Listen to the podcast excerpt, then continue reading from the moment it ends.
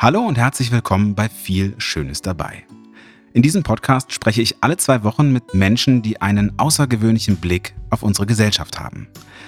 Im stressigen Alltag haben wir häufig keine Zeit, über Themen außerhalb unseres Hamsterrades nachzudenken. Und um genau das zu machen, für ein paar Momente auszubrechen, spreche ich mit denjenigen, die uns helfen können, einen anderen Blick auf die großen Themen unserer Gesellschaft zu bekommen. Zu jedem Interview erstelle ich eine eigene Bildstrecke und einen ganz persönlich geschriebenen Text, um den Podcast noch um zwei weitere Dimensionen zu erweitern und ihn zu einem 3D-Multimedia-Podcast zu machen. Über die Webseite www.viel-schönes-dabei.de findet ihr die Bildstrecke und den Text auch zu jeder Folge. An dieser Stelle noch einmal Danke an alle Unterstützerinnen und Unterstützer, die diesen Podcast supporten. Danke, dass ihr am Start seid und auch danke, dass ihr mehr werdet. Vielen, vielen Dank. Wenn du auch jetzt mitmachen möchtest, dann kannst du das natürlich tun. Einfach auf vielschönesdabei.de vorbeischauen und Supporter oder Supporterin werden. Ihr bekommt dafür extra Folgen wie unsere Nachbesprechungen, den viel Schönes dabei Beutel und die Möglichkeit vorab Fragen an meine Gäste zu stellen. So, jetzt aber zu meinem heutigen Gast. Heute spreche ich mit Nikolas Mant. Und wir haben ein richtig volles Programm. Aber ähm, bevor ich hier wieder anfange, Nico, man stellt sich hier ja selber vor. Jetzt, jetzt ist der Zeitpunkt gekommen, wo du dein, dein, Blatt umdrehen Darf ich das genau. Blatt umdrehen? Und auch Und loslegen? Auch, auch lesen. Ja. Hallo, mein Name ist Nikolas Mant. Sehr spannend. Ich bin Kinder- und Jugendlichenpsychotherapeut oder wie es ein Fernsehsender mal verkürzt und völlig falsch dargestellt hat, Kinderpsychologe. Ganz recht. Ich arbeite tiefenpsychologisch fundiert in meiner eigenen Praxis mitten in Köln. Das klingt schön. Der Weg bis hierhin war nicht ganz einfach und das gleich auf mehreren Ebenen. Zum einen war es ein langer Weg vom Pädagogikstudium zum Psychotherapeuten, fünf Jahre Fortbildung nach dem Studium, neben der Arbeit, mh, zum großen Teil selbstfinanziert. Therapeutische Selbsterfahrung und schließlich der Verwaltungsakt, die Approbation. Zum anderen die allgemeine Kassenzulassung. Diese zu bekommen ist auch heute noch kein Kinderspiel. Das, was ich sonst so gern mache. Sondern eher ein Spiel auf Zeit und nur mit Hilfe guter Vernetzung möglich. Ein Problem, das speziell jetzt im Nachgang der Corona-Krise zu noch längeren Wartezeiten für Kinder und Familien führt. Meine Arbeit hat viel mit dem Unbewussten zu tun und sich bewusst zu machen, was das bedeutet, ist eines unserer heutigen Themen. Wir werden darüber sprechen, warum Elefanten im Sand etwas anderes bedeuten als Tiger, die neben Ritter stehen, ab wann Kinder eigentlich Schuld haben oder schuldig sein können und wir werden besprechen, was sich mit der Corona-Krise bei Kindern alles verändert hat. Wir werden klären, warum, wie und was besser als warum. Was? Ja, ja, wir warte, werden das ist, klären, ist schon richtig. Ja, genau. Wir werden klären, Komma, warum, wie und was besser als warum sind und und aber besser als aber ist. Und und aber besser als aber ist. Okay. Und wem das so schnell ging, die Antworten sind praktische Tipps, um ein um sein eigenes Kommunikationsverhalten ein kleines bisschen zu verändern. Mein Name ist Nikolas Mand und ich bin der heutige Gast bei Viel Schönes dabei. Hallo Nico. Hi. Ja, Passt Mensch. das alles? Stimmt das alles, was ich gesagt habe? Es ist sauspannend, das zu lesen. Und es ist alles soweit richtig. Ja. Ist das also auch nix, nix ist es auch komisch, sich das. Nichts so, Falsches dabei. Ja, das ist schon mal gut. Weil äh, es ist eigentlich grundsätzlich so, dass äh, irgendwo ein Fehler drin ist. Ich habe gedacht, der Kinderpsychologen, den wirst du mir nochmal schön auseinandernehmen im Zweifel, oder? Naja, also ist ja nicht, habe ja nicht ich entschieden und ne, das ist ein Teil der. Warum ist das falsch? So passiert. Naja, Kinderpsychologe ist oft einfach ähm, so, ein, so ein Sammelbegriff. Da kann, glaube ich, jeder mit was, was mit anfangen. Ne? Psychologie, so das kennt jeder und dann irgendwie halt auf Kinder. Ne? Und, und man sagt ja, ich gehe zum Psychologen. Wenn man dann sagt, ne, was ist denn äh, dann ein Psychiater oder was ist ein Psychotherapeut, dann muss man schon irgendwie jemanden eigentlich erwischen, der vielleicht selber schon mal zum Psychologen gegangen ist, ne? der dann den Unterschied erklären kann. Also deswegen, Kinderpsychologe ist so der Sammelbegriff für jemanden, der sich gut mit Kindern auskennt. So von fachlicher Seite. Ne? Ist Experte quasi auch. Ne? Der ist Experte für die Seele und ja. genau, dem hören wir jetzt zu. Schön. Ähm, Psychotherapie haftet ja immer noch, wenn auch viel weniger als früher, so ein Stigma an. Nämlich äh, Menschen, die behandelt werden, die werden gaga, die werden wahnsinnig oder irgendwie sowas ähnliches. Was entgegnest du den Menschen, die heute noch meinen, Therapie ist nur für Verrückte? Naja, stimmt. In dem Sinne, dass ähm, ne, so, so ein bisschen geht das auch auf Freud zurück, der alte, ehrwürdige Sigmund Freud, dass im Seelenapparat etwas verrückt ist. Also gar nicht irgendwie unbedingt das, was wir unter verrückt heute äh, verstehen. Ähm, und das kann eben sein, dass äh, ne, die Selbstwahrnehmung nicht ganz passt und man Dinge ja wie durch so eine nicht rosarote, sondern das Gegenteil, ne, durch so eine schwarze Brille sieht und eigentlich die schönen Dinge gar nicht, nee, die schönen Dinge, wie es ja hier äh, auch zum Thema ist, ähm, gar nicht wahrnehmen kann oder aufnehmen kann, gar nicht spüren kann. Und dann ähm, ne, geht es schon darum, das nicht zurecht zu rücken im Sinne von außen, sondern dass derjenige eben dann das von innen schafft. Also und äh, im Grunde ist das ist es ja zum Glück auch, ähm, äh, ich glaube, so mit der jungen Generation, wie viele Sachen irgendwie sich, sich ähm, verändern, was Umwelt angeht, oder auch einfach ne, zum Beispiel dieses Umgang mit, mit dem Gendern. Also ne, da merkt man, bei den Jungen ist das gar nicht so das Thema. Und auch, glaube ich, der, der Umgang mit, ähm, mit der eigenen Seele, mit, mit inneren Vorgängen, das ist gar nicht mehr so ähm, stigmatisiert.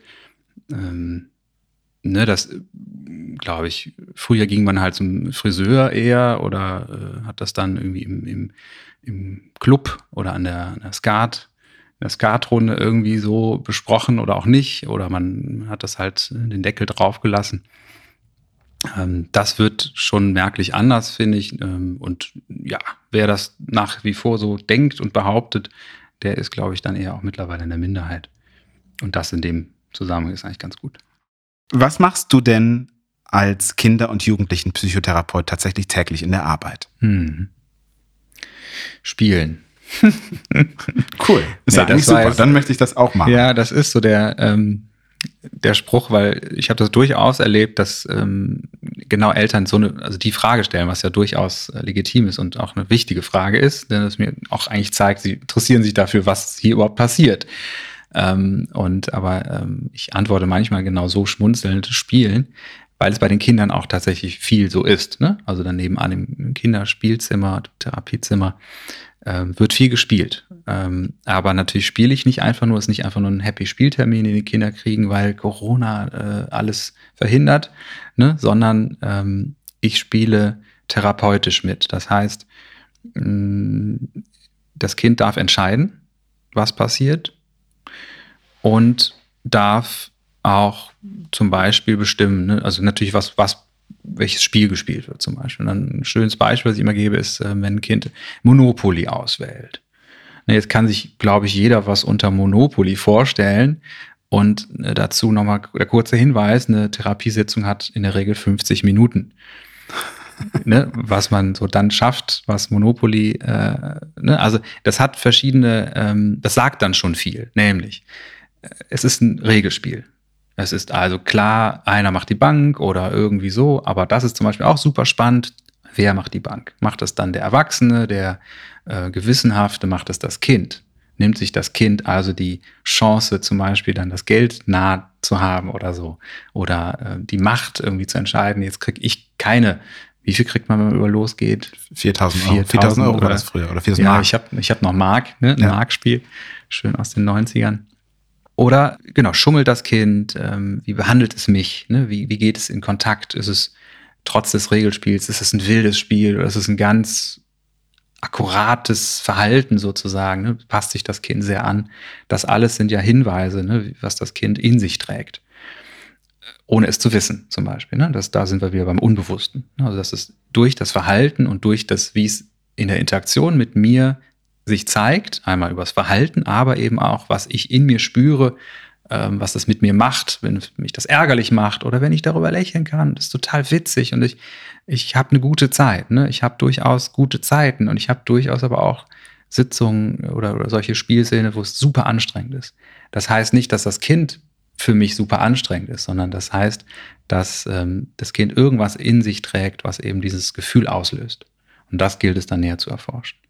Bei den Älteren, dann sitzen wir hier in dem Raum und dann wird viel geredet. Ich rege aber auch immer wieder an, zum Beispiel Träume mitzubringen oder eigene Musik oder dass wir äh, kreative Methoden machen, wie zum Beispiel ein Körperbild oder äh, körpertherapeutische Übungen, ne, dass man mal irgendwie was in Bewegung macht, irgendwas in Bewegung bringt. Ähm, aber das ist schon eher so das, was man so klassisch kennt, dass man hier sitzt und eben über Gefühle spricht, über das Erlebte spricht und versucht eben das in Zusammenhang zu bringen mit ähm, zum Beispiel der eigenen Lebensgeschichte. Also äh, wo kommt es her? Wie ähm, ist es dahin gekommen?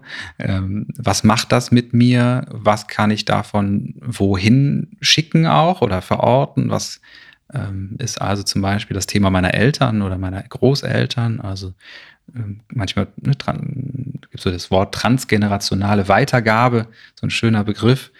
Ähm, auch immer gut für irgendwie so ein, sagt man hier, ist, äh, äh, Hangman. Hangman, genau. Ne, das ist äh, Spiel mit dem transgenerational irgendwie so.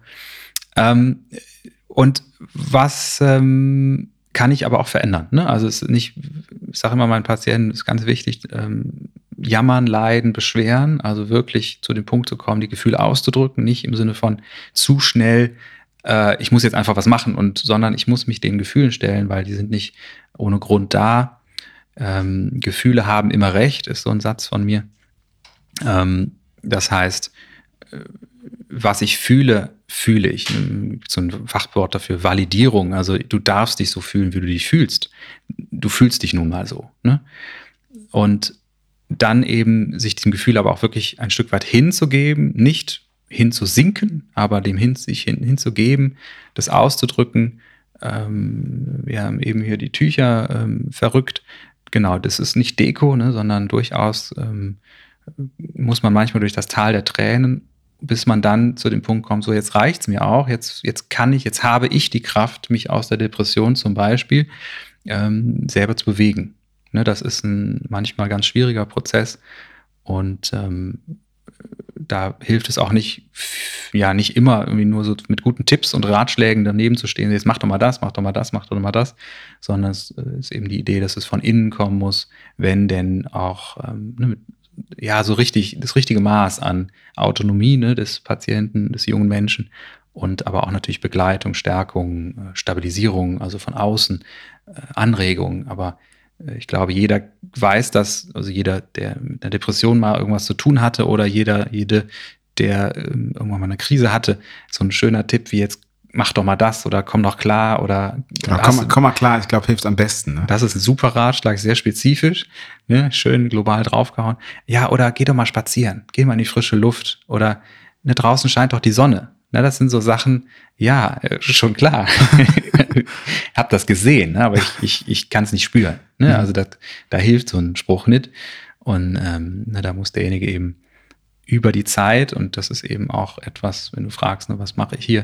Ich bin geduldig und manche Therapien dauern äh, lange, also lange heißt äh, zwei, zweieinhalb Jahre durchaus kann sein. Manche dauern nicht so lange, das hängt immer ein bisschen auch von von allen möglichen Rahmenbedingungen ab, ne? den inneren, den äußeren Bedingungen, ähm, wie das Leben so läuft und auch ähm, wie gut der Therapeut das so begleiten kann. Mhm. Sag ich schmunzelnd. Äh, du, du bist ja selber auch Vater, ne? Mhm. Ähm, kann man sein Kind eigentlich ohne einen therapeutischen Hintergrund anschauen oder siehst du überall Therapiepotenzial? Also Therapiepotenzial hieß ja das, was krank ist. Ne? Also Therapie heißt ja Heilung. Ähm, das nicht das, was ich nicht abstellen kann, aber das ist der Grund, warum ich das professionell mache, warum ich mir da so einen schönen Kanal für gesucht habe, ähm, ist beobachten. Beobachten, hinterfragen. Ähm, also mein Kopf, mein Gehirn braucht Stoff und ähm, so ein bisschen Futter einfach um, um ne, das, das mag ich, das, das regt mich an, das finde ich spannend. Und, ähm, äh, und das ist natürlich schon so, wenn ich meinen kleinen, äh, meinem Kleinen zugucke, dass ich äh, bemerke, dass ich zum Beispiel Verhalten beobachte und irgendwie so, aber das ist eher so mit so einem schmunzelnden, wundernden Blick und eher, ähm, also zum Glück, ne, nicht so pathologisch oder oh, jetzt haben wir, äh, zum Beispiel läuft er noch nicht, ne, mit 14 Monaten läuft er noch nicht, da sind wir aber relativ entspannt. ähm, weil es äh, so ist, dass es einfach ne, Phasen gibt oder, oder, oder so ähm, Verläufe gibt, überlappende Phasen oder ne, der eine ist schneller, der andere ist langsamer. Ähm, jetzt kann man psychoanalytisch dann deuten, ach guck mal, ne, der hängt noch irgendwie äh, im, im, im Stadium sozusagen noch zurück, äh, noch regressiv ne, äh, fixiert oder was auch immer, wie man das benennen möchte. Ähm, andere Kinder, die ganz früh laufen, sind natürlich dann, die müssen ja vor was weglaufen, ne? Ganz, ganz klar, die frühe Entwicklung. Ne, das ist, das ist eben heutzutage nicht mehr so, ähm, dass äh, der Blick pathologisch ist wenn ich hier einen Patienten sitzen habe, dass mein Blick natürlich in, auf die Vergangenheit so ist, wo gibt es denn Hinweise auf eine, mm, eine frühe Entwicklung in die falsche Richtung zum Beispiel oder so. Oder auf Einflüsse eben durch die Eltern oder, oder, oder. Das heißt, der Blick ist durchaus auch pathologisch, aber ich finde ganz wichtig, ähm, das ist eben die Theorie und ich kann mir vorstellen, wie es im Inneren aussehen mag. Ich weiß es aber nicht. Mhm. Und das ist eine ganz wichtige Prämisse, wenn ich hier arbeite, dass ich eben nicht sage, ja, ich weiß, also nach 50 Minuten kann ich demjenigen schon sagen, was los ist und ich weiß sein Unbewusstes, kenne das, ich kann es ihm um die Ohren hauen und dann ist er gesund. Ne? Oder ich lasse ihn aber noch ein bisschen zappeln, deswegen, weil ich irgendwie ein bisschen noch Geld verdienen möchte oder so. Ne? Sondern ich weiß es tatsächlich nicht und die Reise ist ja auch, dass derjenige, diejenige das selber versteht, selber entdeckt. Und jetzt waren wir aber bei meinem Sohn. Also tatsächlich ähm, freue ich mich jeden Tag an, an den Dingen und ich weiß auch gar nicht, weil das war, ist nie so meins gewesen, so alles auswendig zu kennen, ne, wann, welche Phase und so. Äh, das ist nicht so meins. Also tatsächlich äh, braun. Es, es ist aber auch ganz interessant, dass da bekommt der, der Ausdruck, äh, nimmst du deine Arbeit mit nach Hause, nochmal eine ganz andere Bedeutung. Ne? Das dreht sich so ein bisschen um und das finde ich aber auch spannend. Ähm, kannst du, seitdem du ein Elternteil bist, Eltern besser verstehen, wie, welche Sorgen sie haben? Ähm, tatsächlich merke ich, dass ich die Elternperspektive natürlich jetzt spüre. Ne? Früher habe ich eher so auch meine eigenen, meine eigene Geschichte, meine eigene Elterngeschichte, meine eigene Wut oder Traurigkeit irgendwie mehr noch auch in den Therapien gespürt, muss natürlich das rausarbeiten, dass ich das nicht ähm, agiere oder übertrage. Ne? Das ist mein Anteil. Aber ähm, mich macht das jetzt ein bisschen ruhiger oder ein bisschen ähm, gelassener, wenn ich mit den Eltern arbeite. Gleichzeitig habe ich aber auch Momente, in denen ich, mich das schon auch traurig macht und auch manchmal wütend macht, weil ich ähm, mich dann so frage, ey, bekommt ihr das nicht mit? Merkt ihr nicht, was ihr tut? Also ich bekomme es ja mit, ne, durch, also bei Jugendlichen ist noch ein bisschen was anderes, dann sind Eltern so ein bisschen raus hier, ne, also dann ist das so die Autonomie sehr stark, dass ich die Autonomie sehr stärke der Jugendlichen. Ähm, und dann haben die Eltern jetzt nicht, nicht so viel, auch, auch, sitzen nicht so oft hier. Und ähm, genau, das, das merke ich schon. Das ist aber auch natürlich Teil der Arbeit, ne, dass ich ja mitbekomme, welche unbewussten Prozesse da irgendwie möglicherweise eine Rolle spielen, ne? so im Sinne von, wie geht die Eltern mit dem Kind um, ohne es zu merken, ohne es auch zu wollen. Aber das durchaus ja manchmal so ist, dass es auch dann äh, schlecht, Schlechtes erzeugt, sozusagen, also Belastung macht. Und ähm, ich soll das jetzt sozusagen ja irgendwie dann wieder auslöffeln, ne? ein mhm. Stück weit oder, oder helfen. Und ähm, dann ist ganz wichtig, das zu spüren, ganz wichtig, dass für sich natürlich auch klar zu bekommen, aber dann eben auch mit in Kontakt zu bringen, im Sinne von mit den Eltern ein, ein Bündnis auch herzustellen und mit denen wirklich offener reden zu können. Natürlich jetzt nicht alles um die Ohren zu hauen, aber ähm, die, diese Perspektive reinzubringen. Also merkt ihr das denn nicht? Dann eben anders formuliert, ähm, ich nehme wahr, dass ihr so und so seid manchmal und habe das hier zum Beispiel beobachtet. Wie ist das für Sie, das jetzt zu hören? Oder so. Und dann, manche Eltern sind sehr gekränkt oder auch irritiert oder können das nicht ähm, gut nehmen oder ne, noch nicht. Das dauert dann manchmal eine Weile. Aber in der Regel ähm, ist das eben der Kern der Arbeit. Ne? Also mit den Eltern an auch ihrem Unbewussten ne, zu arbeiten. Natürlich nur ein Stück weit, denn der Fokus liegt natürlich auf dem jungen Menschen. Ja, das finde ich total spannend, ich, weil ich gerade raushöre, dass ganz viel von dir auch mit in deiner Behandlung immer mitsteckt. Ich habe selbst eine Therapieerfahrung gehabt und hatte immer den Eindruck, dass eigentlich ähm, meine Therapeutin so eine Art Blackbox für mich war. Also ich konnte da nicht reinschauen, aber das war auch nicht ihre Aufgabe. Und äh, ich spüre gerade so, dass du sagst, so, da, ich, ich muss da mich ein bisschen kontrollieren, muss da äh, Gefühle zurücknehmen, muss aber auch mal was senden, dass da ganz viel von dir drin steckt. Ist das, meinst du, ein normaler Prozess, dass äh, es für Therapeuten und für Therapeutinnen manchmal total schwierig ist, die eigenen Gefühle, wenn sie Sachen hören, unter Kontrolle zu halten? Oder, oder hm. ist, ist es eine tägliche hm. Aufgabe? Ähm, also äh, das sind jetzt zwei Sachen. Das eine ist so, wie versteht der Therapeut ähm, seine Haltung oder wie, wie, wie ist man so auch als einmal Privatperson oder auch als Therapeutenpersönlichkeit, wie versteht man sich? Das andere ist die Aufgabe natürlich, ähm, so die eigenen, wie ich gesagt habe, ne, Wut- oder Ärgeraffekte, ne, wenn, wenn man mitbekommt, was da so passiert irgendwie und natürlich vielleicht auch gefärbt ne, durch den wir nennen das Identifikation mit dem Patienten. Also ich spüre das, was der Patient spürt oder sogar das, was er nicht spürt, ne, den Ärger auf die Eltern, weil er kann es nicht und ich spüre den voll. Ne, und dann macht es nicht so richtig viel Sinn, wenn ich dann die Eltern anscheiße oder, oder, oder irgendwie denen wirklich sage, was macht ihr hier, ihr seht das nicht. Ne, das ist vielleicht sogar falsch. Ne? Es geht ja um Wahrnehmung. Das Kind nimmt das und das so wahr, ohne es vielleicht selber so wahrzunehmen im Sinne von bewusst wahrzunehmen, aber drückt es aus im Verhalten und ich äh, agiere das jetzt, so nennt man das in der Fachsprache. Ne? Also ich, äh, mit mir gehen die Pferde durch. Ne? Das ist, das ist die Aufgabe in der Arbeit mit ähm, der Resonanz, also mit der, wir nennen das Gegenübertragen. Also das, was ich spüre, was derjenige, der hier bei mir sitzt, mit mir macht oder was auch in ihm vielleicht los ist. Und das ist ein, ähm, Prozess, der viele Jahre dauert, auch der Selbsterfahrung, das auseinander zu differenzieren, aber auch dann der ähm, Ausbildung oder auch ne, des, des Berufsstarts, so seine Haltung zu entwickeln, wie viel von mir lasse ich irgendwie auch ähm, spüren und dann eben ähm, die Aufgabe, also die fachliche Aufgabe, nennen das die äh, therapeutische Ich-Spaltung, ist ein schönes Wort für sowas. Ich muss also schaffen, ne, diesen, diesen Affekt rauszuhalten, abzuspalten ein Stück weit, um eben auch hier weiter offen sein zu können. Oder ich muss auch mich manchmal sozusagen weghalten. Das sind ne, so, so Spaltungsprozesse im gesunden Sinne. Ähm, die Haltung hängt vom Therapieverfahren ab. Klassischerweise sagt man so, die Psychoanalytiker sind vor allem eben im Erwachsenenbereich. Jetzt nehme ich an, dass die Therapie im Erwachsenenbereich stattgefunden hat, ne, als du erwachsen warst, ähm, ne, dass eben da schon auch noch eher die Technik ist, ne, die Abstinenz so zu handhaben, mehr eine, eine Leinwand zu sein, auf die der Patient eben dann malen kann, zeichnen kann und alles möglich übertragen kann.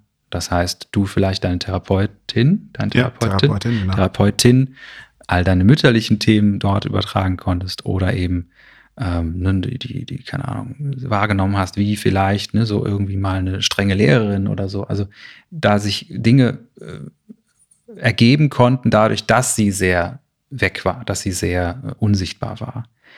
Je mehr man eben vom Therapeuten, von der Therapeutin weiß oder mitbekommt, umso sichtbarer ist der oder diejenige natürlich und dann umso weniger kann ich auch unbewusst übertragen. Mhm.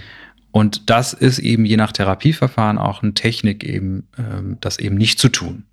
Manchmal ist es auch so ein bisschen sich verstecken. Und das, das ist so eine Mischung. Ich höre das manchmal von Eltern natürlich vor allem so die Erfahrung, ich habe eine Analyse gemacht und äh, die hat nie was gesagt, die saß da immer nur und es war total frustrierend. Da würde ich sagen, ähm, war ein Problem, dass es nämlich nicht gematcht hat, dass der Patient vielleicht nicht getraut hat, das anzusprechen oder so. Oder der Therapeut, und das ist dann die andere Seite, das nicht gespürt hat. Ne, dass es diese Zweifel gibt und dass derjenige vielleicht die Therapie irgendwann halt abbricht oder halt macht, ähm, äh, aber eben es nicht zu dem Punkt kommt, dass es ähm, in, in, in Beziehung geklärt wird. Das ist eben so ein bisschen meine Arbeit. Ich ähm, biete manchmal Gefühle, die ich oder, oder Assoziationen, die ich habe, an. Manchmal biete ich auch Gefühle an, die ich gerade so habe. Manchmal passen die, manchmal passen die überhaupt nicht. Aber in der Regel lösen die was aus im Prozess, regen an. Und das gestärkt bin ich da, äh, vor allem ähm, gibt da diesen amerikanischen Psychoanalytiker, Psycho, äh, Psychiater, Irvin Yalom, ich weiß nicht, ob du den kennst, aber das ist sehr, der hat schöne Bücher geschrieben, Schön, weil sie recht leicht verstehbar sind, so, eher so populär, wissenschaftlich kann man sagen, oder einfach ein bisschen romanhaft. Und der hat in einem der letzten Bücher geschrieben, wo er auch so seine Vergänglichkeit, irgendwie, ich glaube, das ist jetzt Mitte 90 irgendwo, ist richtig alt und ähm, hat dieses, ne, dieses Sterben oder dieses Verfallen, Zerfallen, dieses ne, nicht mehr so wach sein, nicht mehr so, nicht mehr so viele Termine schaffen und so weiter. Das finde ich sehr, sehr schön, sehr wertschätzend formuliert.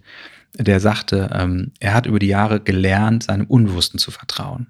Und da ich das gelesen habe, hat mich das total berührt und gerührt und äh, richtig Pipi in die Augen, weil ich so gemerkt habe, ja, es geht darum, nicht, wie man so schön sagt, Kontrolle, wie soll man, Vertrauen ist gut, Kontrolle ist besser? Ja. Heißt das so? So sagt man zumindest. Ne, das ist, das ist Wahnsinn, dass es genau so rum eigentlich da nicht ist, ne, sondern ich muss mir Vertrauen lernen. Also in der Selbsterfahrung meins aufräumen, um dann irgendwie ähm, mit mir aber auch ähm, um, um dann loslassen zu können, um dann entstehen lassen zu können, um dann eben auch die Kontrolle nicht immer behalten zu können. Und dann passieren manchmal auch doofe Sachen, dann passiert durchaus, dass man ein Wort rausrutscht, was irgendwie kränken kann oder so.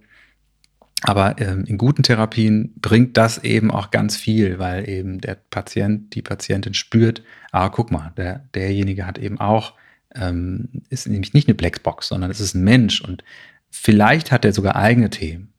So, ne? Also idealerweise spürt der Patient in nicht, dass es dem Therapeut in irgendwie schlechter geht. Ja, also dass eben, äh, ich glaube, da gab es noch so einen Spruch von einem Systemiker, der sagte, ähm, wenn es dem Patienten besser geht als dem Therapeuten, haben wir ein Problem. Ne? So in die Richtung. Ne? Das, so soll es natürlich nicht sein, aber ähm, ich bin auch manchmal genervt. Ne? Wenn ich hier meine Maschine habe und so. Und das finde ich, glaube ich, äh, meiner Wahrnehmung nach ist das für die Patienten am Anfang ein bisschen nervig. Dann müssen wir ganz kurz zuhören, dass die Maschine jetzt gerade nicht funktioniert. Und dann ist aber auch gut. Dann kriegen sie so ein bisschen mit, ach guck mal, der hat auch Gefühle. Der, mit, mit Maschine meinst du deinen Computer? Ja, Maschine, Entschuldigung, ist da drüben der Computer und diese äh, Router-Zeugs, Internet, mhm. das da. Ich habe, wie es üblich ist ja hier für den Podcast, auch immer äh, einen kleinen Beutel dabei. Ich äh, weiß ja auch, ich mich ein kleines wenig erkundigt. Ähm, was, die, was man dir Gutes tun kann, sag ich mal so. Ist ja, Therapien sind ja anstrengend. Wir sind ja hier auch in einer Therapiestunde. Äh, insofern habe ich dir. Für kleine, wen?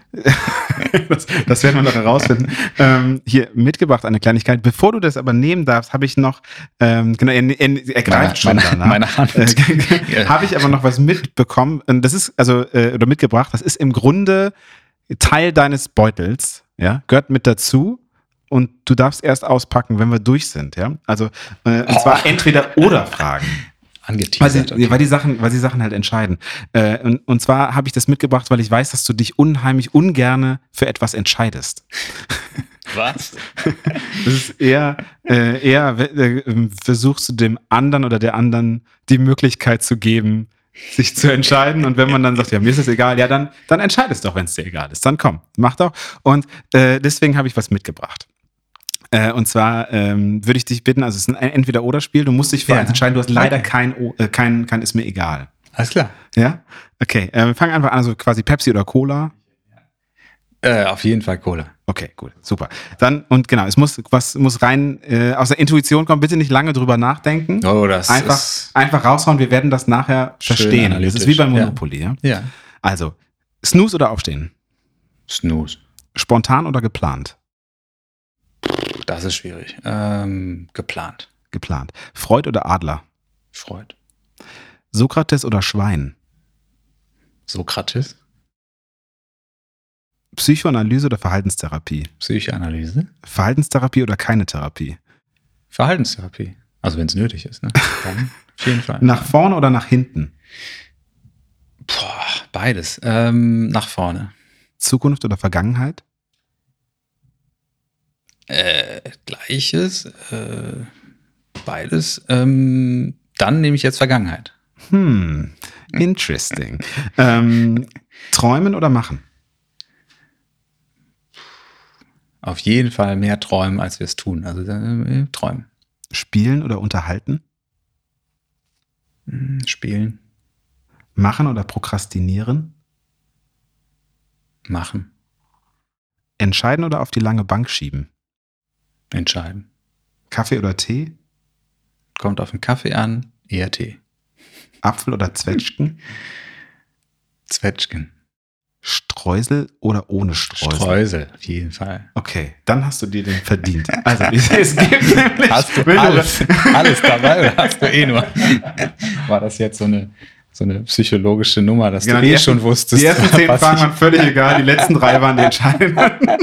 Ernsthaft? äh, ja, nee, Die anderen waren ja werden natürlich nicht- rausgeschnitten. So. Jetzt kann ich hier rein. Du darfst, genau, bitte mit Audiokommentar. Ja, ja, okay. Ich sehe eine grüne, eine grüne Tüte. Äh, Es knistert.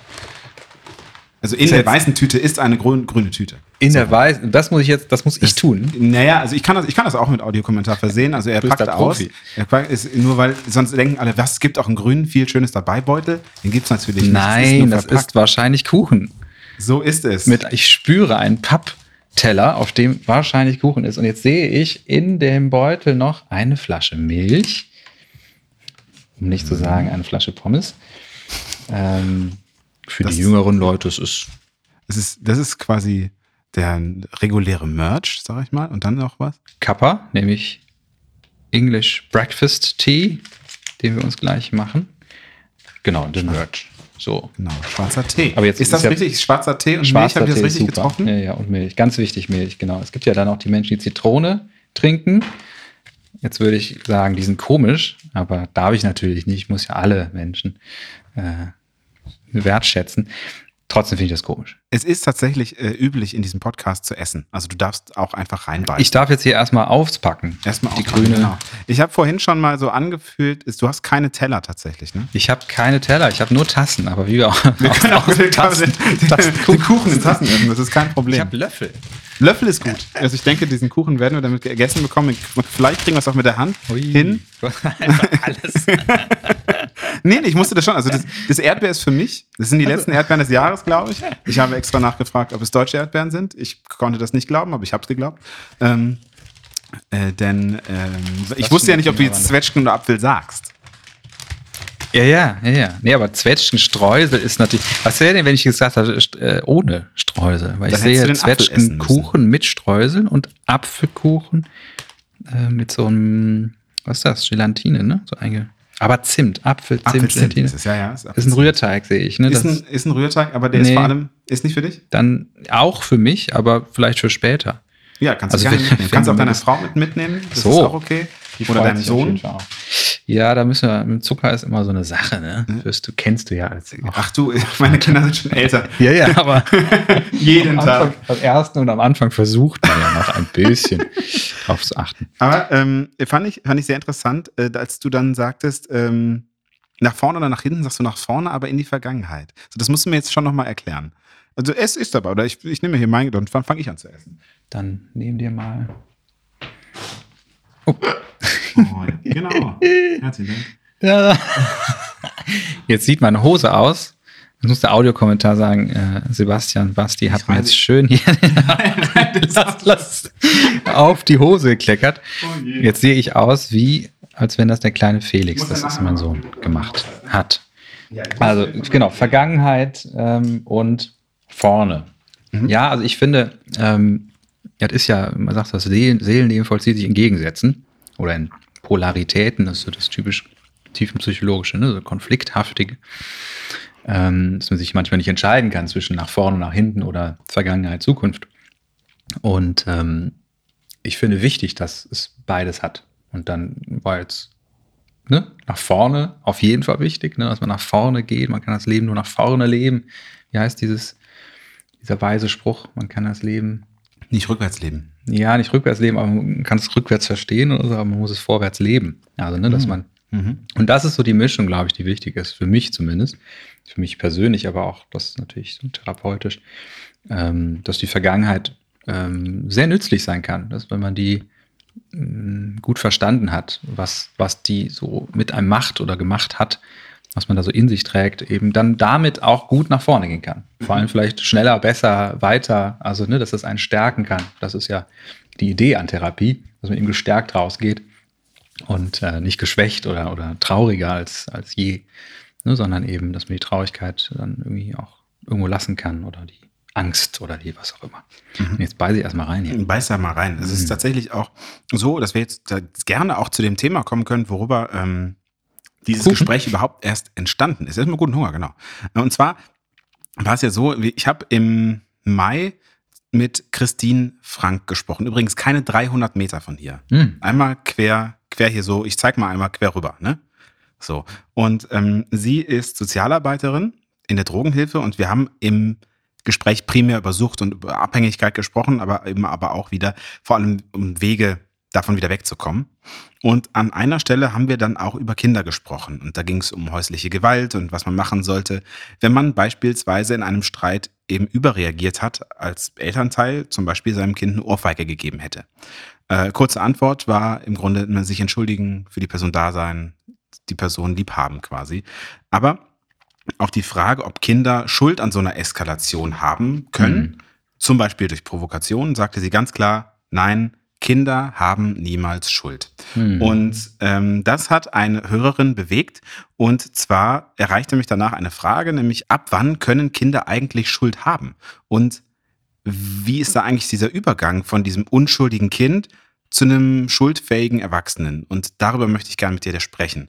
Ähm, möchte ich wahrscheinlich zunächst erstmal die gleiche Frage fragen, nämlich können Kinder Schuld haben, deines Erachtens? Ich finde den Begriff schwierig. Also Schuld ist, ähm, ist nicht mein Wort, das nutze ich nicht. In dem Sinne, weil es, ähm, ja, es manchmal so ist, ne, wo, wo enden wir dann? Also wenn ich in Therapie hier sitze zum Beispiel und es darum geht, ja, das hat ähm, meine Mutter mit mir früher so gemacht, also zum Beispiel, ne, wenn wir das Beispiel nehmen, es gibt eine suchtkranke, suchtkranken Elternteil und ähm, in, in der Intoxikation, also ne, voll unter, unter Stoff, ähm, ist die Mutter eben so, dass sie dann das Kind äh, schlägt oder eben äh, anderweitig ne, emotional oder so misshandelt. Ähm, dann ist sie das, können wir sagen, schuld. Ne, wenn man dann aber bei der Mutter schaut, ne, was sind denn da die, die äh, Vorgänge, was ist deren Inneres, dann landet man vielleicht bei, die kennt das vielleicht. Ne, sie hat selber vielleicht Eltern gehabt, die Drogenvergangenheit haben oder wurde eben verwahrlost, misshandelt, wie auch immer. Oder eben, man sagt, ist der Stoff schuld oder so irgendwie. Ne? Also ich glaube, dann landen irgendwie, da sage ich manchmal scherzhaft, bei Adam und Eva. Ne? Also sozusagen, man kann immer dann eine Etage weitergehen und gucken, okay, das, das habe ich, des, das mache ich nur deswegen, weil, ne? sozusagen, ne? meine Eltern haben mich auch misshandelt. Ähm, Schuld ist deswegen nicht das Wort, was ich benutze. Was ich wichtig finde, ist Verantwortung. Ab wann trage ich äh, Verantwortung für mein Verhalten? Und das ist total schwierig auch wieder, ne, sozusagen äh, zu verorten. Witzigerweise ähm, musste ich eben schmunzeln, weil ich habe heute Vormittag saß ich mit meinem kleinen Sohn im Café und dann äh, hat ein Baby Chino bekommen. Das ist einfach ein bisschen aufgeschäumte Milch. Milch. Ne? Warme Milch, ne? Das klingt, glaube ich, krasser, als es ist. Ähm, und in einem völlig unbeobachteten Moment von mir, ich habe einfach irgendwas rumgeräumt, merke ich, wie warmes mein Hosenbein lang hört. Und ich dachte, okay, was ist das denn? Und dann hat er tatsächlich das Glas so umgekippt, dass es einfach voll auf mein, komplett auf meine Hose ist. Also schon die zweite Hose, die ich heute trage.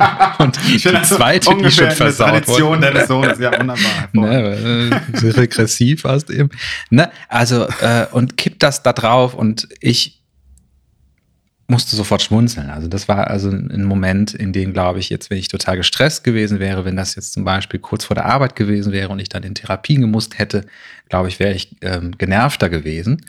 Äh, idealerweise hätte ich ihn ja trotzdem nicht angekackt oder angeschrien oder Schlimmeres, ja, weil ähm, er einfach irgendwie das Glas spannend fand. Der ist äh, noch nicht mal anderthalb, ne? dann ähm, findet er das spannend und kippt das halt um, versteht das nicht. Das heißt, ähm, ich kann ihm nicht irgendwie behandeln, als wäre er jetzt schuld oder als würde er die Verantwortung dafür tragen. Ja, letztlich kann ich dann sagen, ich habe Schuld, weil ich habe es da hingestellt und nicht hingeguckt oder so. Oder der, ähm, der Barkeeper, der, wie sagt man, der Barista war schuld, weil er es da hingestellt ne? und ich habe es nicht schnell genug. Also so ein bisschen, irgendwie kann man dann immer so ein bisschen gucken. Was ich schon wichtig finde, ist, ähm, und das ist natürlich so eine fachliche Sicht, ist ähm, so ein bisschen die Moralentwicklung oder die Entwicklung von eben ab wann kann ein Mensch Verantwortung für sein eigenes Verhalten übernehmen. Das kommt ein bisschen auch auf die Dimension an oder so. Also wenn das jetzt der Vierjährige macht, der dann eben genau weiß, dass dieses Glas umkippen kann und vielleicht mich dabei kurz vorher noch anguckt und schmunzelt. schmunzelt und man vielleicht genau oder vielleicht erstmal wartet und so, hm, ich lass mal entstehen und der genüsslich das Glas umkippt auf die Hose. Ne, der kann schon was hören dazu. Also der muss vielleicht mal eine Rückmeldung zu seinem Verhalten hören. Nicht in dem Sinne, dass dann äh, ne, die, die Hand zum Einsatz kommt oder fiese Wörter. Ähm, aber dass mich das jetzt wirklich auch wütend macht, dass mich das sauer macht, darf er spüren. In einer angemessenen Dos Dosis. Also ne, das kann jetzt irgendwie, Sapperlot ist ein schönes Wort, das nutze ich manchmal auch in Therapien. Ich habe mal einen Patienten, der hat äh, Blätter von einer Blume abgezupft. Ähm, was mich wirklich geärgert hat, weil ich habe eine selber gekauft, damals noch zu Ausbildungszeiten, also in Anführungszeichen teures Geld. Ne, die Ausbildung kostet Geld. Ne? Mhm. Das ist nicht, nicht ne? wenig. Das ist nicht wenig. Äh, um, kostet um die 30.000. 30.000 Euro. Um die 30.000. Ne? Zusätzlich, dass man eben auch noch leben muss und man erwirtschaftet auch durch die Ausbildung, aber das Geld kommt ungefähr ein halbes Jahr, nachdem man begonnen hat zu erwirtschaften. Also ungefähr für nach so drei, vier Jahren kommt das Geld erst. Das heißt, die Jahre muss man erstmal haben, das Geld und so weiter. Das ist aber ein anderes Thema. Genau, Sapperlot. Ne, der zupfte eben die Blätter äh, von der Blume und dann fiel mir nichts anderes ein als Sapperlot und das war aber echt gut. Er zuckte ein Stück weit zusammen, weil er diese Reaktion von mir nicht erwartet hatte, weil ich sonst sehr gewährend bin und sehr auch ähm, haltend, sagt man in der Fachsprache, ne? so containing und, ähm, ne? und für alles eigentlich immer Verständnis habe, aber irgendwo ist eben auch wichtig, eine Grenze zu ziehen und sagen, ey, das ist eine mit Verlaub scheiß Blume, die ist meine Blume vor allem. Ne? Du, du, also und dann eher so wundert, was machst du da, habe ich dann gefragt. Ne? Sapperlot, was machst du da? Ne, und dann war er irritiert und hat gespürt, okay, das ist mit Ärger verbunden und ist also offensichtlich nicht okay, ne, ist nicht alles okay ähm, und hat das gelassen und hat dann irgendwas anderes gemacht und irgendwie, ne, also konnte dann davon ablassen. Aber ähm, das ist wichtig, Rückmeldung zum Verhalten zu geben. Es gibt natürlich dann nur die, nur die anderen Hausnummern, sage ich mal, so an, an Verhalten, also wenn es natürlich Schädigungen von, also wenn das Milchglas runterfällt und der Vierjährige das macht, dann kann man mal auch irgendwie mal was sagen. Ähm, vielleicht lacht die Familie drüber, weil es irgendwie ganz witzig ist, wenn das, ne, wenn es mal so diese Provokante, da kann man auch mal ein bisschen drüber schmunzeln. Glaube ich auch mal wichtig, ähm, wenn das dauerhaft ist, ne, dass der Junge irgendwie nur Spannend, dass ich schon wieder nur Junge denke, ne? dass der Junge das dann macht. Aber gut, ja, das, das typisch Junge. Von deinem, von deinem Jungen kommt. Ja, bestimmt. Ja. das ist nicht gesellschaftlich irgendwie, ne? Der Junge, ja, natürlich der nicht. Natürlich Troublemaker. Nicht. Ähm, ne, das ist, glaube ich, wichtig, dass auch manchmal so, wenn, also wenn das regelmäßig passiert, natürlich zu schauen, offensichtlich ist das ein Thema. Offensichtlich muss dieser Junge irgendwie ähm, Alarm machen, irgendwas will er ausdrücken oder so. Das muss man dann genau gucken. Das ist zum Beispiel dann nicht unbedingt ein Thema für eine Therapie, aber vielleicht für eine Beratungsstelle mal zu gucken, wie kann man dieses Muster verstehen, wie kann man das auch dann irgendwie ähm, auflösen, ne? wie kann man dem Kind irgendwie helfen, mal irgendwie anderes Verhalten zu zeigen. Ab wann können Kinder denn die, oder ab wann besitzen die Kinder die Fähigkeit, und jetzt sage ich eben nicht Schuld, sondern Verantwortung zu verstehen? Also eine Folgenabschätzung zu machen. Ja. Ja, also, pff, naja, also das ist jetzt so die Frage für so, so auch wirklich Wissenschaft. Ne?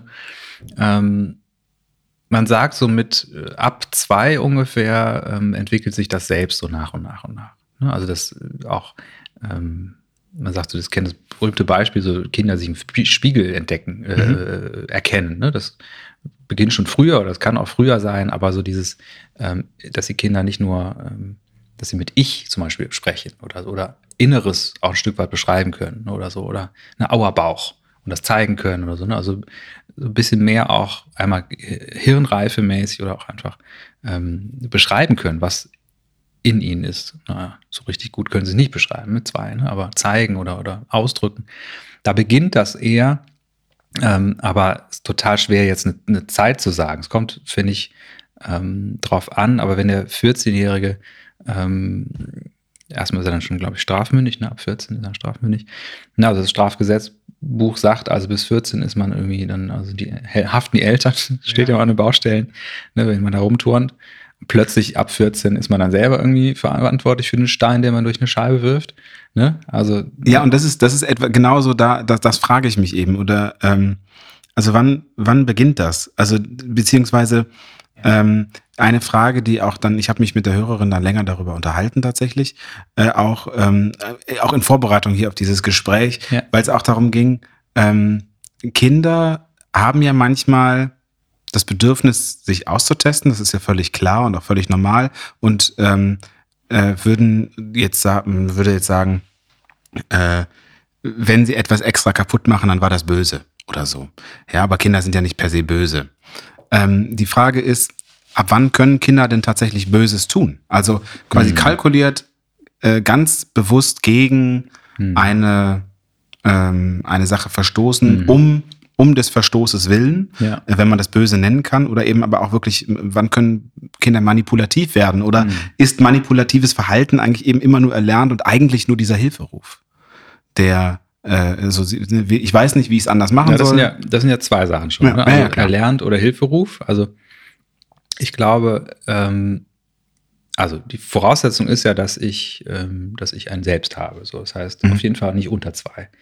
Ich finde, es macht total Sinn, sich so eine Situation so anzuschauen. Also der Vierjährige zum Beispiel, der das macht, ne, der das Glas Milch oder diesen, diesen Babycino jetzt ganz genüsslich an, einen anschauend umkippt. Ne, der weiß genau, was die Konsequenz ist, dass die Milch dann da irgendwie auf den Boden läuft, wenn es Holzboden ist, schön ins Parkett äh, und das noch schön fleckig macht und keine Ahnung. Oder die Hose, ne, der Papa ist gerade unter Stress, der will zur Arbeit und das, die Hose gleich und der ist dann noch richtig schön sauer. Dann geht es dem ein Stück weit, mindestens äh, vorbewusst, wenn nicht auch ganz bewusst, darum, irgendeine Reaktion zu erwirken. Ne, also der hat dann Spaß an der Reaktion. Ob man das dann böse nennen möchte, ne, also auf jeden Fall ähm, ein, ähm, ein dass, dass er Freude daran spürt, wenn Papa sauer wird, zum Beispiel. Oder wenn Papa äh, rum, rum, rum, rumhüpft. Es ist dann also ein Stück weit eine Mischung wahrscheinlich aus diesem Explorationsverhalten, was eben der Felix heute Morgen gezeigt hat. Also mein Sohn, ähm, ne, Exploration ist das sozusagen nett, also es ist noch irgendwie ja spielerisch, bis hin zu eben manipulativ äh, provokant. Ähm, das heißt, das, äh, ne, das Manipulation ist es ja dann in jedem Fall im Sinne von, wenn ich weiß, ne, unbewusst mindestens weiß, das hat die und die Reaktion zur Folge. Ob das dann ähm, erlernt ist, ist also schwierig. Also ich glaube, ähm, erlernt wäre ja oder, oder wäre gesehen, ne? also Beobachtungsverhalten, äh, ich, ich sehe, das machen andere auch im Fernsehen oder meine Eltern oder wie auch immer. Ähm, so macht man das halt, man provoziert irgendwie. So eindimensional, glaube ich, läuft nicht ab, ne? dass man einfach, dass das so läuft. Also ich sehe das, also mache ich's. Sondern dass ich ja nur Dinge auch tue oder wiederhole, die ich irgendwie, die, die was in mir auslösen. Also die ich spannend finde oder die Lust machen auf mehr. Und da kommen wir natürlich, wenn wir über Lust an Provokation oder Lust an vielleicht auch Zerstörung oder an Wehtun äh, kommen, natürlich wirklich zu einem Bereich, der sehr, auch sehr ernst ist, sehr schwierig auch ist, zum Glück auch sehr selten ist, ne, dass kleine Kinder ähm, Lust entwickeln an Auer machen oder an ähm, Dinge zerstören. Das gibt es durchaus. Ähm, das deutet aber in, ja, in, den, in der Regel, in den meisten Fällen, um jetzt eben nicht zu sagen immer, ne, in den meisten Fällen auf ähm, vielleicht Verwahrlosung, auf irgendwas, dass es eben dann dieser Hilferuf ist. Aber wie, wie ist das denn, wenn wir jetzt mal so das, ganze, das Kleinkindalter verlassen, so ab der frühen Jugend? Ähm, sei es jetzt acht, aber eben, ich sag mal, so vor dem 14. Lebensjahr, aber auch natürlich um den 14. Lebens, äh, um das 14. Lebensjahr. Also wo äh, vollzieht sich so auch der Punkt, wo man auch ganz klar sagen muss, und jetzt musst du Verantwortung hm, für dein, ja. für dein Handeln übernehmen, so wie du es gesagt hast. Bist du schon mal über eine Baustelle, wir spannen über Elternhaft für ihre Kinder. Kennst du sowas? Baustelle oder verlassenes irgendwas und so in dem Alter, ne? Ja. So Grundschulzeit, irgendwo mal hingelaufen, gegangen und ne, so irgendwas gemacht, was man nicht so durfte. Mhm. Genau. Und jetzt, wenn man so, deswegen sage ich, man muss sich die Situation angucken. Also, das weiß der achtjährige äh, Basti, ne, dass das gerade nicht cool ist, dass das nicht erlaubt ist, diesen Stein durch die Scheibe zu schmeißen oder so. Weiß nicht, ob du das gemacht hast. Wollen wir jetzt vielleicht ich habe viel Dümmeres gemacht. Ich habe äh, eine, eine Jacke gefunden, von dem ich sogar wusste, von wem sie war, und habe sie in den Mülleimer geschmissen. Also wirklich eine der dümmsten ja, Sachen. Ist, also, also wirklich nut, nutzlosesten Sachen. Ich habe weiß ich nicht, aber ich habe äh, nichts daraus gewonnen und es ist nachher rausgekommen, weil ich die Wahrheit gesagt habe ja. und ich musste mein komplettes Taschengeld nehmen. Das war eine sehr teure Jacke offensichtlich. Ja. Ich habe über 100 Mark habe ich aus meinem Ersparten rausnehmen müssen und dem Kind das vorbeigebracht, dem anderen Kind. Ja, und das ist zum Beispiel eine gute ähm, Lösung sozusagen, ne? dass eben du auch für dein Verhalten, also für Verantwortung übernehmen musstest. Dass du in dem Moment, was auch immer dich da getrieben hat, ne, das müssen wir jetzt ja nicht Ich, nee, ich kann es überhaupt nicht gut, sagen. Das war ne, also, in der Therapie würde man dann, wenn das jetzt irgendwie relevant hätte, ne, natürlich versuchen, irgendwie herauszufinden, was für sadistische Impulse eben, ja, das ist ja also irgendwie klingt das ne, so ganz, aber es ist ja der Ernst, es ist ein sadistischer Impuls. Ne? Also das haben wir Menschen wir wollen es nicht unbedingt haben, wir reden auch in der Regel nicht so drüber, aber wir deswegen gucken wir irgendwie so doofe Sendungen, wo irgendwer sich irgendwie ne, zum Affen macht, Dschungelcamp und so ein Zeugs, ne, weil eben ja ich, Basti schüttelt den Kopf, aber ne, irgendwie so. Ich habe kein Privatfernsehen, aus genau diesem Grund. ja, aber ne, das ist so, ne, dieses, wir haben Lust daran, wenn andere leiden. Ne, ein Stück weit haben wir das. Das ist etwas, was nicht sozial erwünscht ist. Und in der Regel haben wir das ja auch kompensiert, dass wir es eben nicht äh, ausleben. Aber wir spüren es trotzdem. Ne, sozusagen im Grunde unseres Seins haben wir eben auch diese Impulse, dass wir, dass auch der kleine Achtjährige irgendwie, wenn die Jacke da liegt und der den Typen kennt und den vielleicht irgendwie doof findet oder irgendwie, das, so, das ist jetzt die Frage, ne? ist es sozusagen aus einem explorativen äh, Motiv heraus, Antrieb heraus, da steckt das Wort Trieb übrigens drin, heraus, dass er die Jacke wegschmeißt die soll jetzt irgendwie, die ist zu teuer, die ist der doofe oder keine Ahnung. Also das ist, das nicht das Explorative, ne? das Explorative auch mal gucken, ob die da irgendwie reinpasst oder so. Oder ob die danach stinkt oder ob der die findet. Mal spannend. Das wäre oberflächlich erstmal gedacht, irgendwie so eher explorativ. Aber natürlich schwingt da auch was anderes mit. Ne? Das ist irgendwie, also unbewusst weiß der Basti, dass das nicht geht und dass das böse ist oder falsch ist. Böse in Anführungszeichen. Ähm, böse ist auch kein gutes Wort, finde ich, ne? weil böse, gut, das ist so. Es hat einfach ähm, einen inneren Zusammenhang, ne? dass eben das Kind das tut. Wenn ein Kind einen Stein durch eine Scheibe schmeißt mit acht, weiß das Kind, dass das nicht cool ist, dass das nicht geht. Vielleicht ist das eine Gruppendynamik, dass das alle machen und dann lässt man sich ein bisschen mitreißen.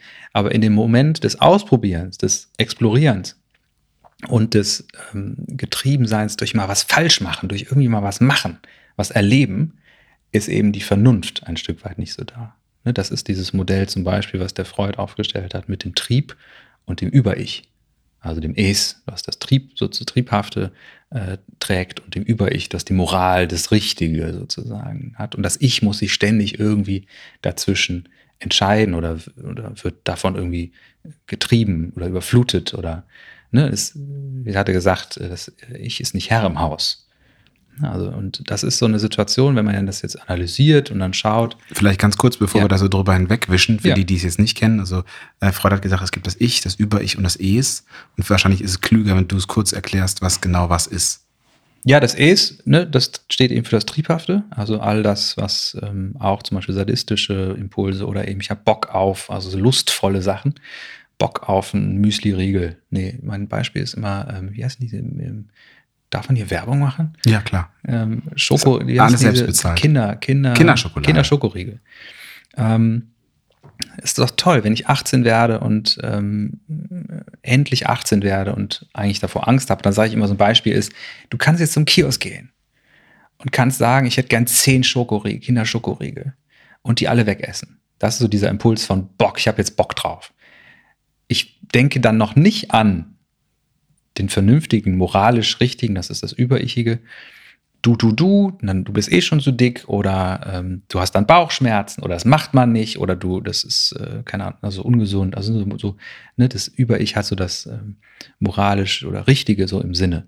Ähm, und das Ich muss sich eben so ein bisschen entscheiden zwischen diesen Polaritäten. Da haben wir es wieder mit den Konflikten, Konflikthaftigkeiten. Ähm, muss ich entscheiden zwischen, und das passiert ja in mini, mini, Mikrosekunden, ne, neurologisch gesehen, dass der Junge jetzt einfach eine steine Hand hat und denkt, oh, guck mal, das hat einen bestimmten geilen Effekt, wenn ich jetzt diesen Stein durch die äh, Scheibe schmeiße. Und das hat es ja auch. Ist doch, ist doch da passiert was, da zerspringt was, das macht Spaß. Möglicherweise be bejubeln ihn die Freunde. Zum Beispiel das auch noch, ne? wenn jetzt alleine wäre, dann wäre es einfach nur so das, ne, das eigene irgendwie eigene Befriedigung. Da haben wir wieder dieses äh, ne, Wort Trieb, Befriedigung und so. Ähm, oder eben auch das noch, ne, dass zusätzlich noch der Gewinn ist, boah, dann jubeln alle oder alle haben Spaß und sind dabei und es ist so, man reist auf so einer Euphoriewelle. Also man hat da eben einen, auch Dopaminausschuss, Ausschuss, aus, Ausstoß. Ausstoß, danke. Ne, das können aber dann Neurowissenschaftler besser jetzt irgendwie schreibt's in die Kommis oder wie sagst du dann? ja, genau. ähm, ne, besser erklären, was da genau ausgeschüttet wird. Ähm, und, ne, aber das sind so die Sachen. Ne, und die Vernunft ist das Bremsende und dieses langfristige und eben nicht Dopamin oder, oder ne, so Adrenalin, oder so, sondern ne, diese, das ist gerade nicht sinnvoll, die Scheibe zu durchschmeißen, weil da lebt jemand oder äh, vielleicht soll die Scheibe nochmal irgendwann ausgebaut werden oder es könnte dahinter jemand sein oder keine Ahnung was. Ne? Ich finde es halt, und mir ist das auch bewusst, dass es super schwer zu greifen ist. Ja. Ähm, aber eben genau auch in diesem, in diesem Vorgespräch mit, mit der äh, Hörerin ging es eben auch einfach darum, wenn ich ja, okay. Wir hatten, wir hatten über Schuld gesprochen, da ging es nicht um Verantwortung, aber ich finde Verantwortung auch unbedingt den besseren Begriff. Ähm, wo wir zum Beispiel ein, ein Beispiel, das wir hatten, ein Kind schmeißt das Ei runter. Ich denke, das ist das gleiche wie mit deinem äh, Sohn, der das, den Baby Chino runterschmeißt. Mhm. Und dann geht es darum, ähm, man weist jemand vor darauf an, mach es nicht. Mhm. Lass es, sonst passiert folgendes. Da wirst du dreckig, dein Papa wird dreckig, der kann es nicht, oder du wirst dreckig oder was auch immer. Ne? Ähm, und dann wird angefangen, sich zu beschweren. Und dann kann man nicht sagen, ja, es ist, es ist dann eigentlich fair zu sagen, ja, das, das wusstest du vorher, das bist du jetzt selber schuld. Ja. Ne? Das heißt, das Kind schmeißt das rohe Ei oder was runter? Ja, sagen wir es rohe und Ei, ja. wird vorher vom Vater, von der Mutter darauf hingewiesen, ey, ja. wenn du das jetzt runterschmeißt, ähm, dann wird das hier erstens alles schmutzig, zweitens du wirst schmutzig und so und dann macht das Kind das trotzdem. Und dann kannst du keinen Fernsehen gucken, weil dann müssen wir erst aufräumen und das klappt nicht, weil wir müssen jetzt eigentlich ins Bett. Zum Beispiel. Und dann will das, macht das Kind Terz. Das ist ein schönes, schönes Beispiel aus dem Leben. So, das Kind schmeißt trotzdem das Ei runter und wundert sich dann sozusagen über die Konsequenz. Exakt. Ja, okay. Also, ne, erwartet, dass es gegen die Wand rennt, aber die Wand nachgibt. ja, schön, genau. Und mach aus dem Ei eine Wand. Ja. Naja, ne, also da glaube ich, ist auch so das Thema, ne, die kommt ein bisschen aufs Alter wieder an, aber grundsätzlich, ne, dieses Lust am Verbotenen, ne, das dürfen wir nicht vergessen, das macht eben Spaß. Oder ähm, ne, und gibt so ein, so ein schönes Beispiel, was ich immer, oder ein Experiment, was ich immer ähm, nenne, für, warum manchmal Kinder genau das machen, von dem sie doch wissen, dass das nicht funktioniert oder so.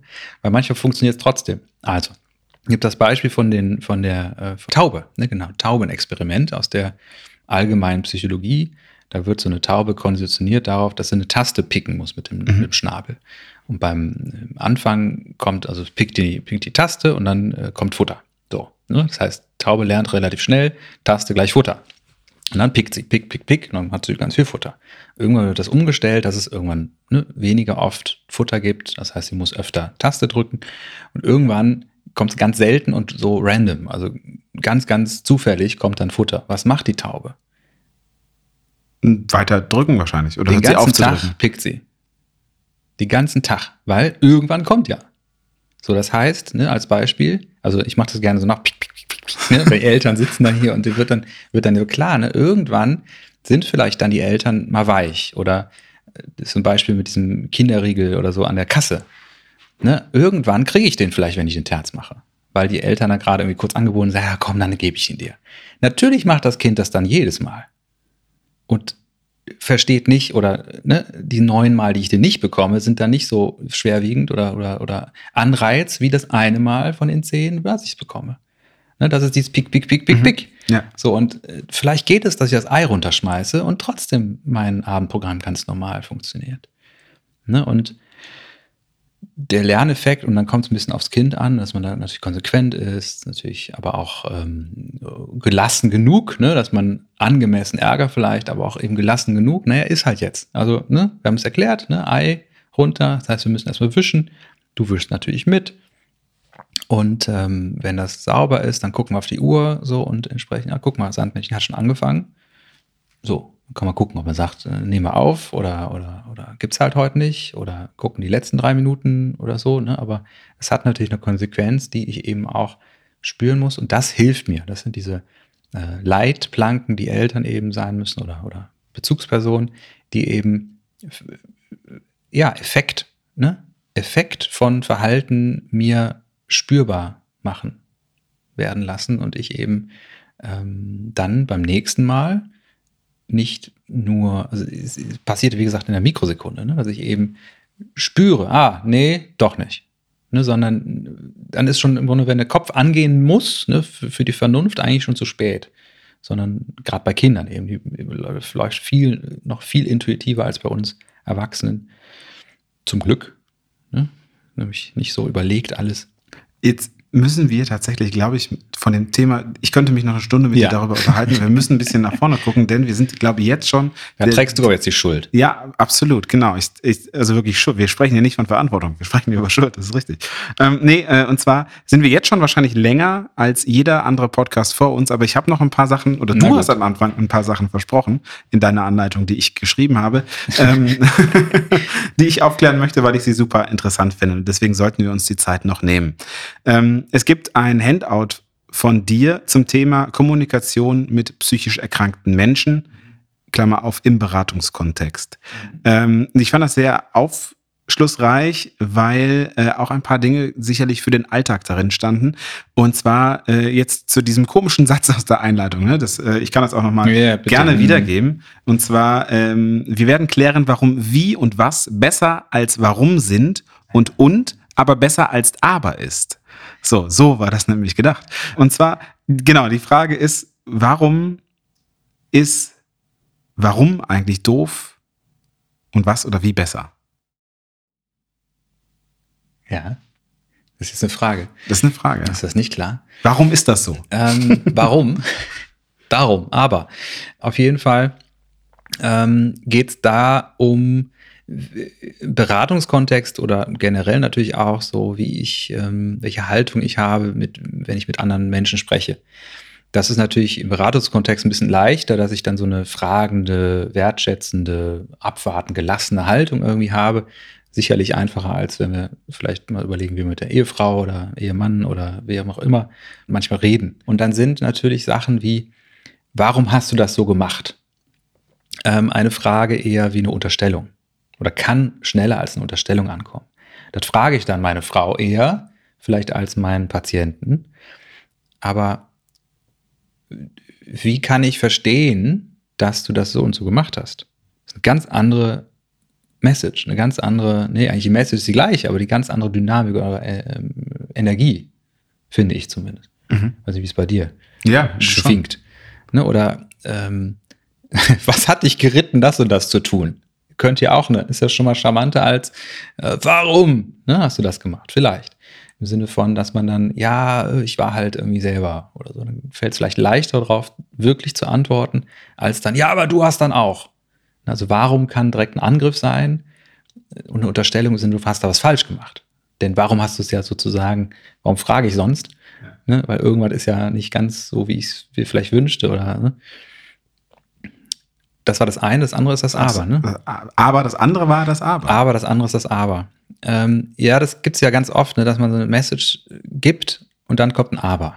Mhm. Idealerweise gibt es das nicht, ne, sondern man sagt dann und. Man fügt sozusagen die Kritik oder so das, was eben nicht ganz irgendwie vielleicht passt oder so, dann noch dran.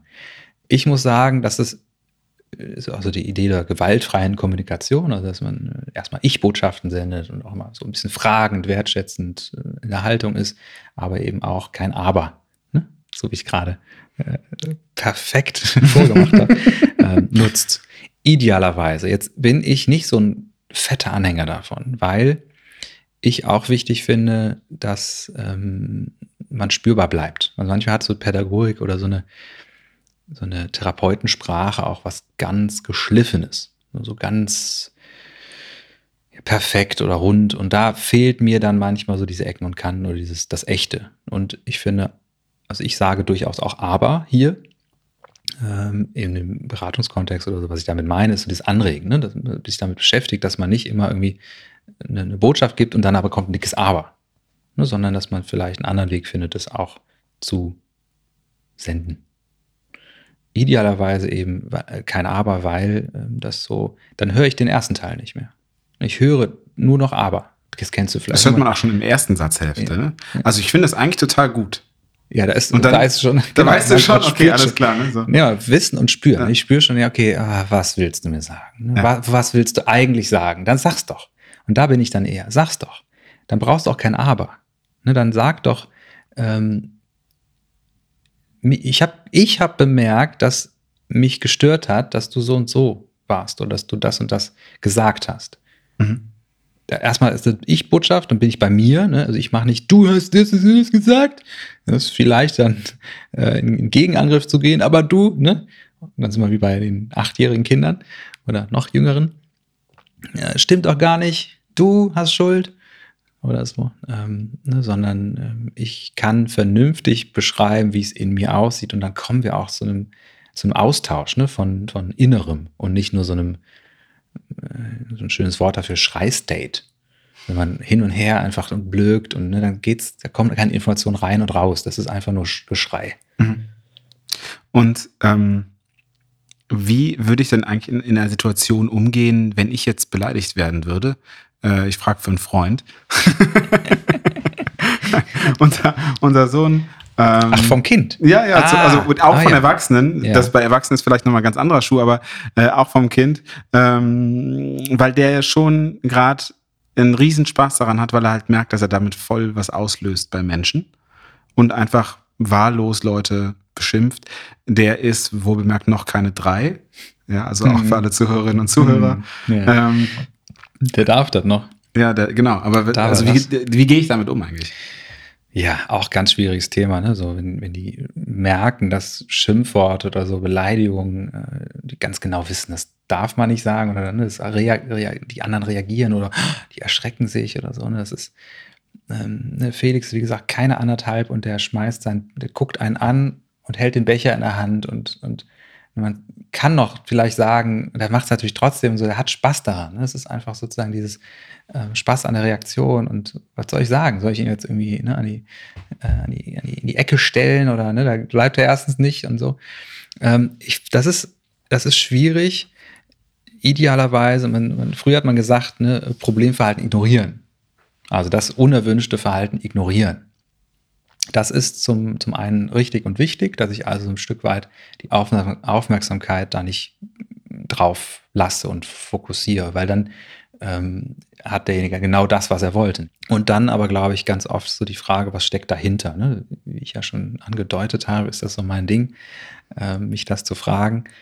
Und vielleicht findet man einen Grund, warum das Kind über solches Verhalten ähm, Aufmerksamkeit ähm, sich erhascht von Fremden oder eben vor allem in der Familie, ähm, schlägt, haut, äh, verbal ausbrüchig ist. Ne, das kann äh, Geschwisterchen zu tun haben, das kann, ne, da muss man aber genau dann gucken. Also das ist nicht so die Stereotypenkiste, möchte ich nicht so gern bedienen, aber ähm, ne, so Klassiker sind eben, natürlich geht von mir mehr Licht weg, wenn, wenn ein neues Geschwisterchen kommt oder wenn dann ein anderes Geschwisterchen ist oder wenn das ein Vorbildgeschwisterchen ist, ne, und einfach da läuft alles gut und die Eltern sind da ganz stolz und ich spüre irgendwie, was ist denn mit mir? Ne, und wenn, also, ne, dann wäre so ein Grundgefühl, was ist denn mit mir? Und dann muss ich irgendwie auch produzieren. Und was lässt sich leicht produzieren? Leichter als ähm, tolle Schulnoten oder tolle Bilder oder was auch immer, ne? Quatsch. Quatsch lässt sich immer leichter produzieren. Ne, jetzt kann man irgendwie sagen, gibt es auch hormonell irgendwie einen Grund, warum gerade Jungs mehr Quatsch machen. Das äh, lässt sich bestimmt auch ähm, nicht von der Hand weisen, aber das ist damit ja nicht alles zu erklären, ne, warum Jungs eher so. Es ist eher so bei Jungs auch ein bisschen erwünschter, dass sie ein bisschen krawalliger sind und so. Aber ist schwierig. Ich glaube, es hilft oft eine Gelassenheit, dass man eben auch nicht alles irgendwie dann so pädagogisiert oder sich dann ne, bei jedem solchen Moment hinsetzt, so, das wäre jetzt nicht okay. Ne? Also ich glaube schon grundsätzlich ja, ne, mit dem Kind das bespricht und klar macht, klare Haltung, klarer Rahmen. Äh, mein Bild ist da der Boxring, mhm. weil es so das Gewaltbild, sondern ähm, die, die, die Seile sind ja ganz, ähm, äh, sind nachgiebig, aber sind auch stabil. Das heißt, mhm. die geben nach, aber nur ein Stück. Und so ist es, so sollte Erziehung auch sein, dass man eben auch nachgiebig sein kann. Wenn die Tochter zehn nach keine Ahnung, 10 nach 7 vom Spielplatz kommt, dann ist das okay. Und es ist nicht okay, ne, dann eher zu sagen, du bist nicht um sieben hier, du darfst jetzt, keine Ahnung, alleine im Zimmerabend essen oder so. Das ist eher nicht okay. Kommt ein bisschen auf diese ne, auf die Details an, Alter und so weiter und so fort. Aber ähm, ne, als, als dann irgendwie ne, fünf gerade sein lassen, ist manchmal ganz wichtig. Mhm.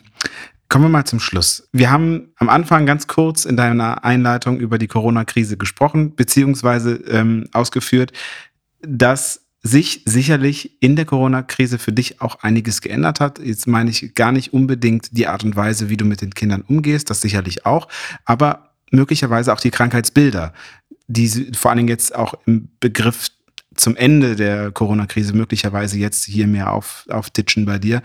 Stellst du da was fest, dass sich was verändert hat? Oder vor allen Dingen auch Häufigkeiten? Oder ist das eigentlich alles, wie es früher war? Ja, also ganz klar, jetzt nicht nur bei mir, sondern eben, bin auch so ein bisschen berufspolitisch vernetzt, ähm, ist, dass die Anfragen an, ähm, an Praxen, an psychotherapeutischen Praxen enorm gestiegen sind. Ähm, ich habe eine Weile auch in einer Beratungsstelle gearbeitet, bin da also auch so noch ein bisschen vernetzt. Da ist es auch so, äh, die Anfragen an, an Hilfe auch Hilfe, äh, ja, Nummer gegen Kummer oder so, ist alles ähm, enorm gestiegen. Das heißt, Corona hat da offensichtlich was gemacht. Und jetzt nicht natürlich Corona an sich, ne, sondern ähm, die, ja, die Folgen oder die, die Begleiterscheinungen, ne, dass eben Schulen mal zu waren, dass es, äh, ich glaube, auch nicht unbedingt ist das Problem, dass Schulen mal zu waren, sondern dass es so eine ähm, Ungewissheit in, in, für alle, für uns alle gab und auch noch gibt. Und ich glaube, dass das das größere Problem ist. Also die, die, Kernfrage ist immer, was, warum kommen jetzt mehr junge Menschen oder generell Menschen äh, in Krisen oder in, in diese, ne, diese psychischen Situationen, dass sie das Gefühl haben, Hilfe zu brauchen?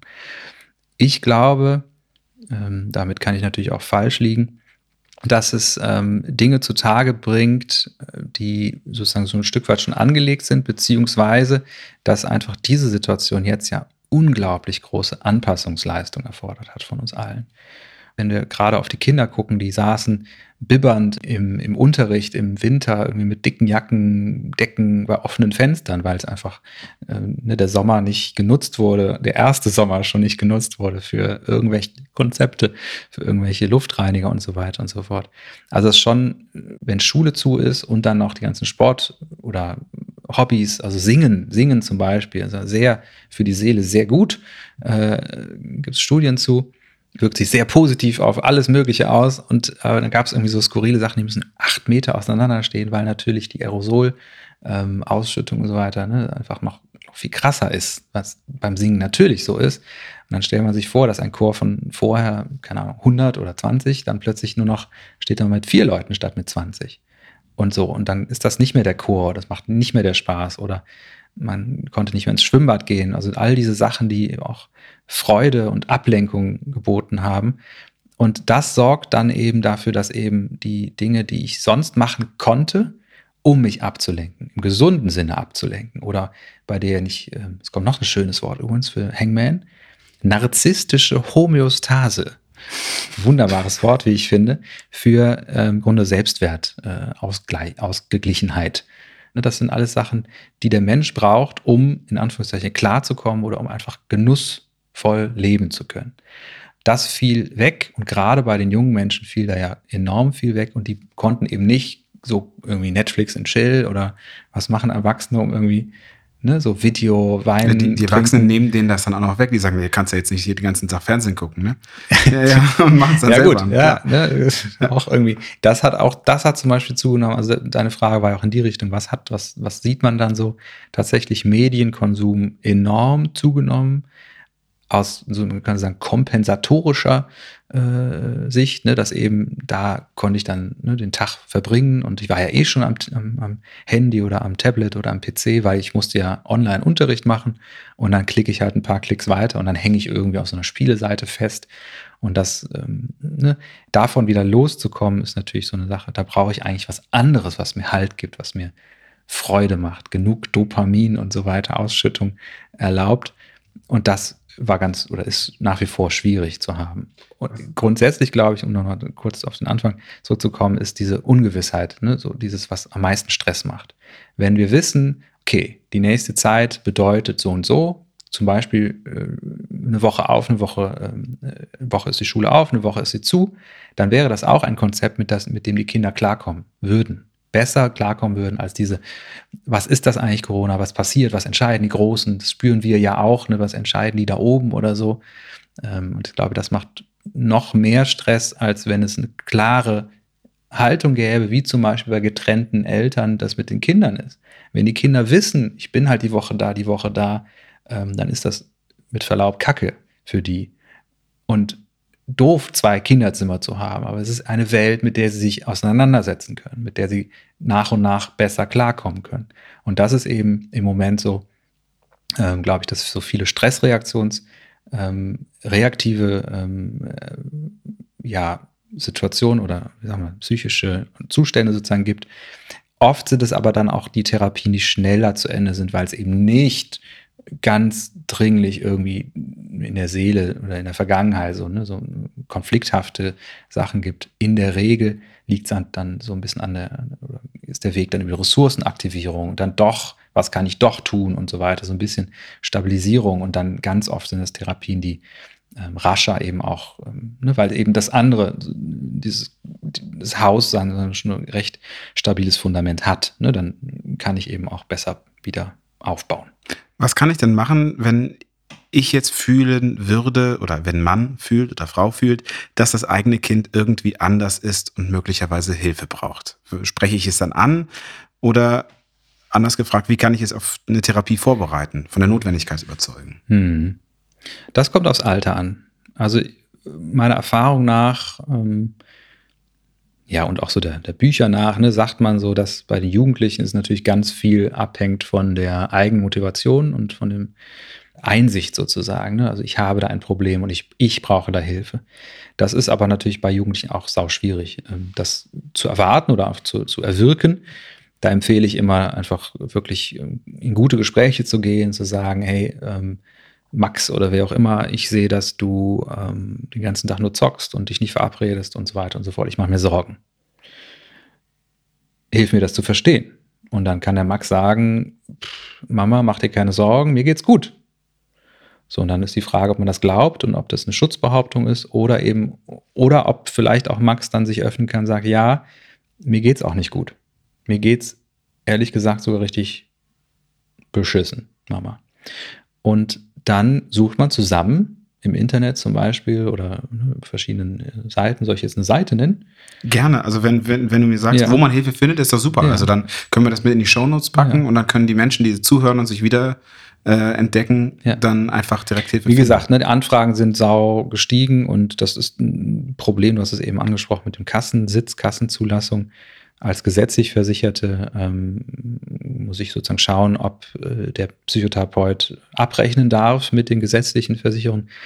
Das größere Problem ist, ähm, überhaupt eine Praxis zu finden, die eben sagt, keine Ahnung, ich habe eine Warteliste oder ich, ich rufen Sie dann und dann nochmal an. Ne? Also das trotzdem ähm, eine Seite, auf der man eben gucken kann, ist die Seite der, der zuständigen Kassenärztlichen Vereinigung. Das ist in, in Nordrhein-Westfalen in, sind es zwei. Es ist einmal KVNO, also Nordrhein, und dann gibt es noch Westfalen, das ist dann äh, KVWLP,